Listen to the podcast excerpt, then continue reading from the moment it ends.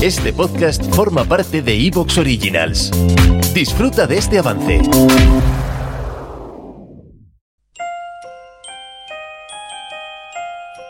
Crímenes y criminales con Luis Martínez Vallés.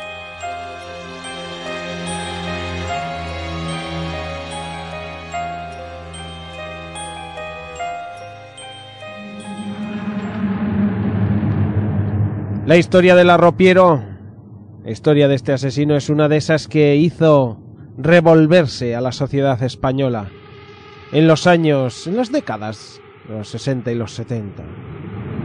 La infancia de Manuel Delgado Villegas está llena de, de aspectos desconocidos y de aspectos quizá más conocidos. Hay datos que se van difuminando en el tiempo sin saber mucho más que lo que él ha ido declarando. Hay también hechos que, que, por ejemplo, no se hablaron en la época. No hay datos fiables acerca de su nacimiento. Hay documentos eh, que atestiguan que nació el 25 de enero de 1943. Sin embargo, otros, incluido su DNI, afirman que fue el 3 de diciembre. Hay que decir que muchas de estas eh, declaraciones y, y datos aportados los hizo el periodista Juan Ignacio Blanco en diferentes entrevistas y escritos. Lo que sí es claro es que el arropiero llegó a este mundo matando, pues su madre, Josefa, falleció a los 24 años al darle a luz. Estábamos en Cádiz, en el puerto de Santa María.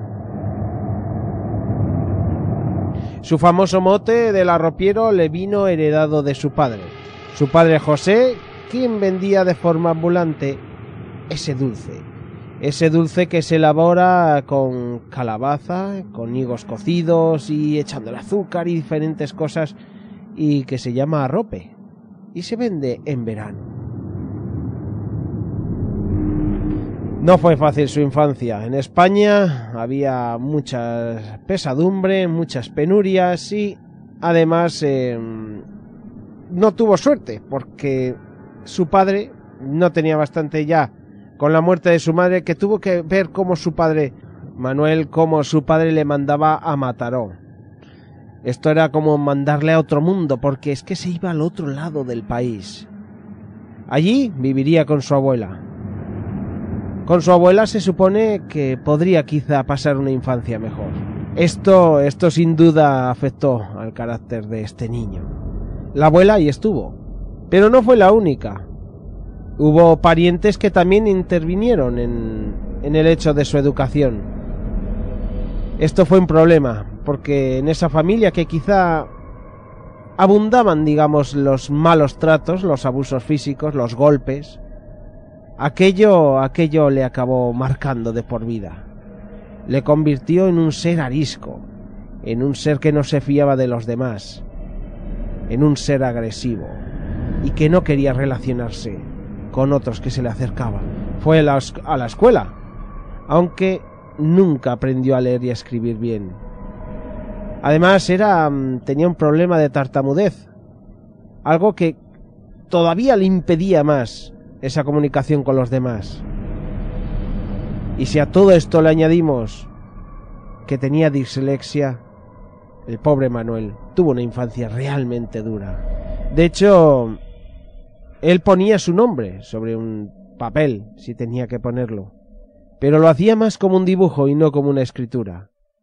Y además lo hacía realmente mal.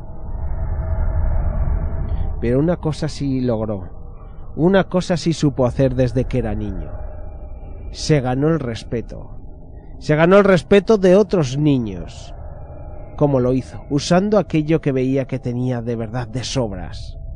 Tenía una gran fuerza física ya desde niño. Y la utilizó para que nadie le faltase el respeto. Allí estuvo en Mataró hasta los 18 años, cuando ya con la ya podía decidirlo por él mismo, se alistó en la legión. Su objetivo no era otro más que huir de esa miseria que había tenido desde primeros años de la vida. Allí en la Legión aprendió uno de los factores que marcó su vida criminal. Un golpe. Un golpe mortal que, que la policía denominó como el golpe del legionario. Luego sabemos que también se llamaba el tragantón. Un golpe que consistía en dar un fuerte impacto con la mano abierta en el cuello. Eso te dejaba con el cuello roto, con la garganta destrozada.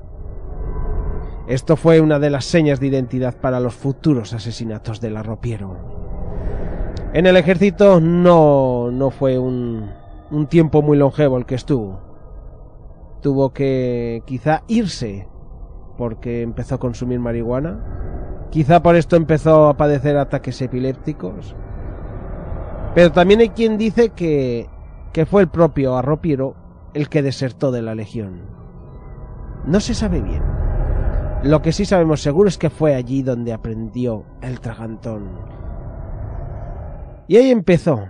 Empezó una de las eh, costumbres que, que hizo que su vida se derivase hacia el crimen.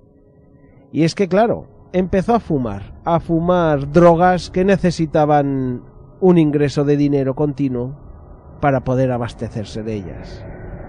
Y esto pues le pasó factura, una dura factura.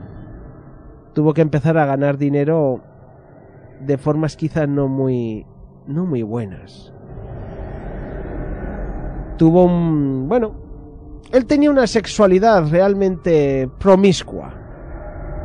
Él tenía no sé si decirlo problema o quizá un síntoma padecía de anaspermatismo.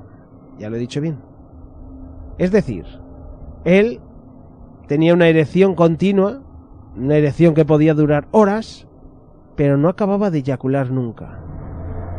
Eso a la hora de la verdad hacía que para sus, mm, digamos, parejas sexuales fuese un, un goce el estar con él. Aquello le permitió además ganarse la vida como chapero y lo hacía tanto para hombres como para mujeres. También llegó a actuar como proxeneta de alguna prostituta que que bueno, que le venía muy bien la fuerza que demostraba aquel chulo y además, si luego tenía este problema que no eyaculaba nunca, también hizo otra cosa para ganar dinero. Vendía su sangre en clínicas privadas. Se dice que, claro, eh, pagaban una donación de sangre con 600 pesetas. Y, bueno, según el semanario El Caso, llegó a vender su sangre en más de mil ocasiones. Casi todas las semanas. Durante tres años, colocó casi medio litro de sangre. Así fue sobreviviendo el arropiero. Quedó en una España de los 60 triste, en la que era difícil quizá pasar el día a día, y quizá empezaron a ocurrir los aspectos más criminales de todos. Cumple 20 años. Hasta este momento de lo único que le podíamos em, culpar o acusar era de ejercer como proxeneta y chapero. Pero llega 1964 y el 2 de enero a Manuel algo le ocurre. Por su cabeza algo pasa. Se encontraba en la playa de Llorac, en el Garraf en Barcelona cuando de repente ve un desconocido que está durmiendo, echado en la arena. Manuel coge una piedra de gran tamaño y sin pensarlo mucho le asesta varios golpes en la cabeza a ese extraño que estaba echado ahí. Lo mató, le robó la cartera, el reloj, el reloj y salió de allí corriendo. Diecinueve días después se descubrió el cadáver, pero se tardaron siete años en demostrar quién había sido el asesino. Tres años pasaron cuando Manuel volvió a asesinar. Estaba en Ibiza donde actuó a una estudiante francesa que tenía. Se llamaba Margaret Helen Boudry. Una joven que estaba en ese momento bajo los efectos del LSD y que estaba muy dormida en un chalet abandonado. Notó esta joven como alguien se le aproximaba y le intentaba abusar Ella, entre los efectos del LSD, intentó zafarse de aquel hombre, pero al final el arropiero consumó la violación y, por supuesto, después la asesinó también. Después de su captura se averiguó que había matado a Venancio Hernández Carrasco, un vecino de Chinchón cuyo cadáver apareció flotando en el río Tajuña el 20 de julio de 1968. Aquel día en el que murió, Venancio estaba paseando por un viñedo que tenía. En ese paseo... ¿Te está gustando lo que escuchas? Este podcast forma parte de Evox Originals y puedes escucharlo completo y gratis desde la aplicación de Evox. Instálala desde tu store y suscríbete a él para no perderte ningún episodio.